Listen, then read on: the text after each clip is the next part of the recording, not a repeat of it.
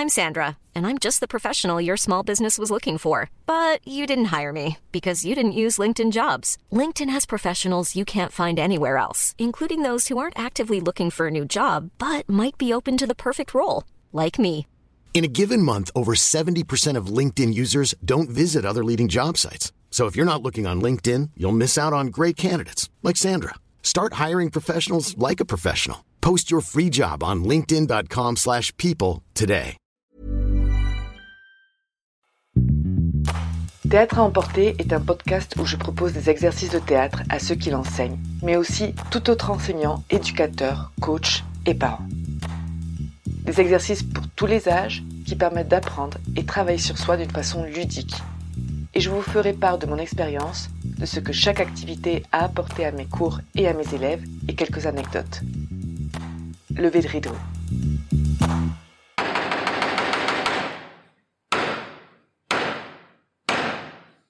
Alors pour ce deuxième exercice que j'ai intitulé Parler en même temps, je demande à deux participants de se mettre face à face. Ça peut être plus, mais je trouve que c'est beaucoup plus intéressant avec deux personnes en fait, parce que vous allez comprendre pourquoi.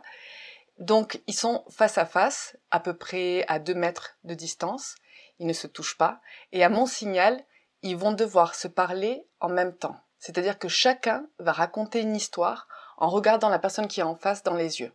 Chacun son histoire, peu importe quoi, ça peut être raconter qu'est-ce qu'ils ont fait pendant les vacances, ça peut être raconter quelque chose qu'ils ont vu dans la rue, ça peut être raconter une histoire que quelqu'un leur a à eux-mêmes raconté, ça peut être raconter une histoire qu'une autre personne lui a racontée, bref, ça peut être absolument n'importe quoi. L'idée c'est de raconter une seule et même histoire, en étant cohérent. Alors la question qu'on me pose à chaque fois, je ne sais pas pourquoi, on me demande toujours est-ce que ce doit être une histoire inventée ou une histoire vécue? Peu importe. Vraiment, l'idée, c'est que chacun, en même temps, arrive à raconter une histoire sans être perturbé par ce que dit l'autre en face de lui et rester cohérent. Et l'exercice est aussi simple que ça. Ils s'arrêtent quand je leur demande d'arrêter. Alors, ce que je peux proposer comme variante, c'est de demander à d'autres participants de marcher autour, toujours dans la même idée de les distraire sans les toucher, juste marcher autour. Et si on veut compliquer un petit peu plus, là oui, on peut demander de les toucher, mais plus que les toucher, ce serait bouger leur corps et que celui qui parle se laisse faire. Alors c'est très important que les deux participants se regardent bien dans les yeux. Moi souvent ce que je fais c'est que je me lève, je me mets derrière l'un des deux, et quand celui qui est en face de moi bouge le regard, je lui fais un signal entre nous qu'on a déjà convenu en avance en lui faisant remarquer qu'il faut qu'il regarde bien dans les yeux. Parce que voilà, ce que j'ai remarqué, c'est que même si les participants arrivent à garder une cohérence dans ce qu'ils racontent et qu'ils arrivent à rester concentrés euh, durant l'exercice, ils ont souvent tendance à regarder dans d'autres directions pour se concentrer sur ce qu'ils ont à dire. Dans le jeu, par exemple, dans, dans le théâtre, vraiment dans le jeu d'un personnage, je leur fais toujours remarquer que le regard veut vraiment dire quelque chose. On peut pas bouger le regard comme on le veut. Ça dépend de l'intention, ça dépend du personnage, mais une personne par exemple qui est en train de parler et qui regarde au sol ne donne pas la même information que quelqu'un qui est en train de parler et regarde au ciel ou que quelqu'un qui est en train de parler et regarde en face. Donc le regard a vraiment vraiment une expression très particulière, autant que le corps, autant que la voix. Pour moi, le regard est vraiment très très très important et il exprime énormément de choses. On peut avoir une posture physique où on marque de l'assurance et le regard qui part dans tous les sens et ça enlève complètement cette notion d'assurance. Et vous le voyez dans la vie de tous les jours, c'est un peu pareil de toute façon. Si quelqu'un vous parle en vous regardant en face, et quelqu'un qui vous parle en regardant vers le bas, ça veut tout de suite dire quelque chose. En tout cas, notre inconscient se rend compte qu'il y a peut-être quelque chose de caché. Autre chose aussi qu'ils font beaucoup et qui me fait beaucoup rire, c'est qu'ils parlent en accéléré. L'idée, c'est quand même qu'ils racontent une histoire comme s'il la racontait à un ami ou à quelqu'un de sa famille. En tout cas, c'est que ce soit une histoire racontée de façon très normale, le plus normale possible, comme si on est autour d'un verre et on discute. Et souvent, ils ont tendance à accélérer. Ils ne font presque pas de pause, pas de point, et ça parle vraiment très vite. Hier, je suis sortie, j'ai croisé dans la rue un chien qui, avait mal à une patte, et alors je l'ai ramassé, je me suis dit, ah, je peux peut-être l'amener chez le vétérinaire, et voilà. Il n'y a pas de pause du tout, et ils accélèrent beaucoup. Et l'accélération est une façon en quelque sorte, de se concentrer. Et d'ailleurs, le fait que le regard parte de côté, c'est aussi une façon de se concentrer. Et l'idée, ce serait qu'ils arrivent à se concentrer en gardant leur posture en gardant un rythme et en gardant le regard fixe. Autre chose qu'ils font euh, très régulièrement, et chacun a son tic, on va dire. Il y en a qui se tripotent les mains, il y en a qui se tripotent les habits, il y en a qui se tapotent les jambes. Enfin bref, chacun a vraiment une manie différente. Mais quand on leur demande de rester concentrés et parler en même temps en regardant dans les yeux, sans bouger si possible, enfin bouger de façon naturelle, mais pas marcher dans l'espace, alors tout de suite, il y a d'autres parties du corps qui se mettent en action et c'est très drôle.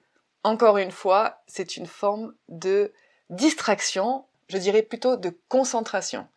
C'est ça, c'est-à-dire que la personne qui parle est tellement perturbée qu'une autre personne parle en même temps. Il doit garder la cohérence, il doit garder le regard fixe, regarder dans les yeux de celui qui est en face, il doit parler à un rythme normal, il doit éviter de bouger dans tous les sens, alors d'autres parties du corps commencent à bouger et tout ça ce sont vraiment des façons d'arriver à rester concentré sur ce qu'on dit. Maintenant, dans la vie, c'est pareil. Vous allez vous rendre compte quand vous parlez avec quelqu'un, euh, s'il se met nerveux, il va commencer à tripoter quelque chose.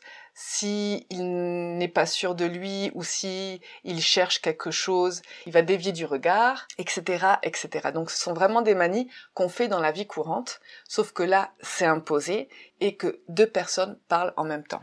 Alors, quand l'exercice il se termine, je le fais environ euh, une minute, ça dépend, ça dépend de, de comment ils sont. Je leur demande d'arrêter et je demande aux autres participants de remarquer qu'est-ce qu'ils ont fait pendant l'exercice. Et souvent, ils se rendent bien compte qu'il y en a qui ont des tics, qu'il y en a qui ont des manies, qu'il y en a qui, qui restent complètement figés, qu'il y en a qui parlent très vite. Donc, on parle un petit peu des tics que chacun fait, des manies que chacun a. Moi aussi, je leur fais part de mes observations. Et à partir de là, on refait l'exercice avec les mêmes personnes et on leur demande d'essayer de changer, de modifier les tics qu'ils avaient avant et si possible de les éliminer. La parole, le fait de parler a un grand pouvoir et demande beaucoup de travail au cerveau. Du coup, se concentrer sur sa parole, se concentrer sur la construction d'une histoire, fait que la personne en oublie complètement son corps. Et c'est un peu une façon de les mettre en contact avec eux-mêmes et qu'ils se rendent compte comment interagit le corps quand ils sont dans une discussion sociale. Mais aussi de se rendre compte à quelle vitesse ils parlent quand ils sont dans un état de stress.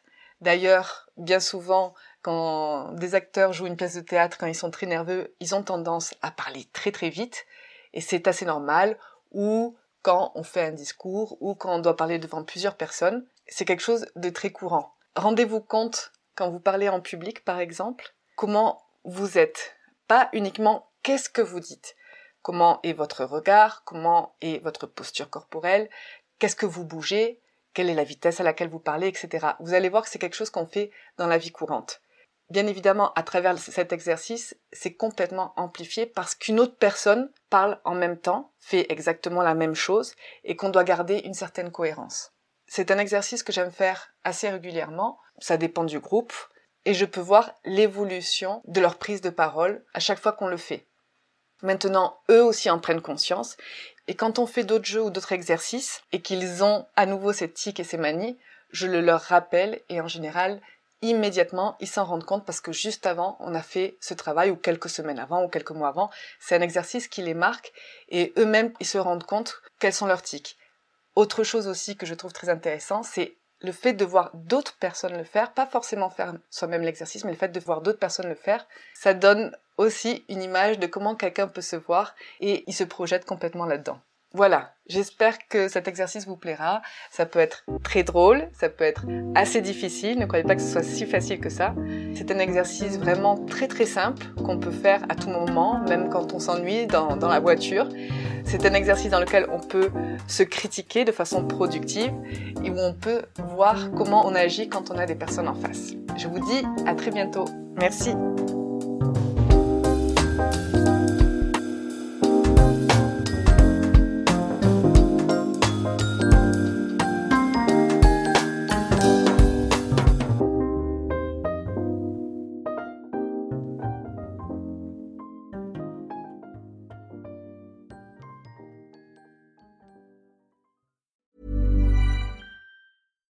When you make decisions for your company, you look for the no brainers. And if you have a lot of mailing to do, Stamps.com is the ultimate no brainer. It streamlines your processes to make your business more efficient, which makes you less busy. Mail checks, invoices, legal documents, and everything you need to keep your business running with Stamps.com.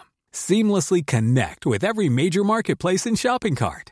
Schedule package pickups and see your cheapest and fastest shipping options from different carriers with rates up to 89% off USPS and UPS rates. And with the Stamps.com mobile app, you can take care of mailing and shipping wherever you are. Make the same no-brainer decision as over 1 million other businesses with Stamps.com. Sign up with Code PROGRAM for a four-week trial, plus free postage and a free digital scale. No long-term commitments or contracts. That's Stamps.com. Code PROGRAM.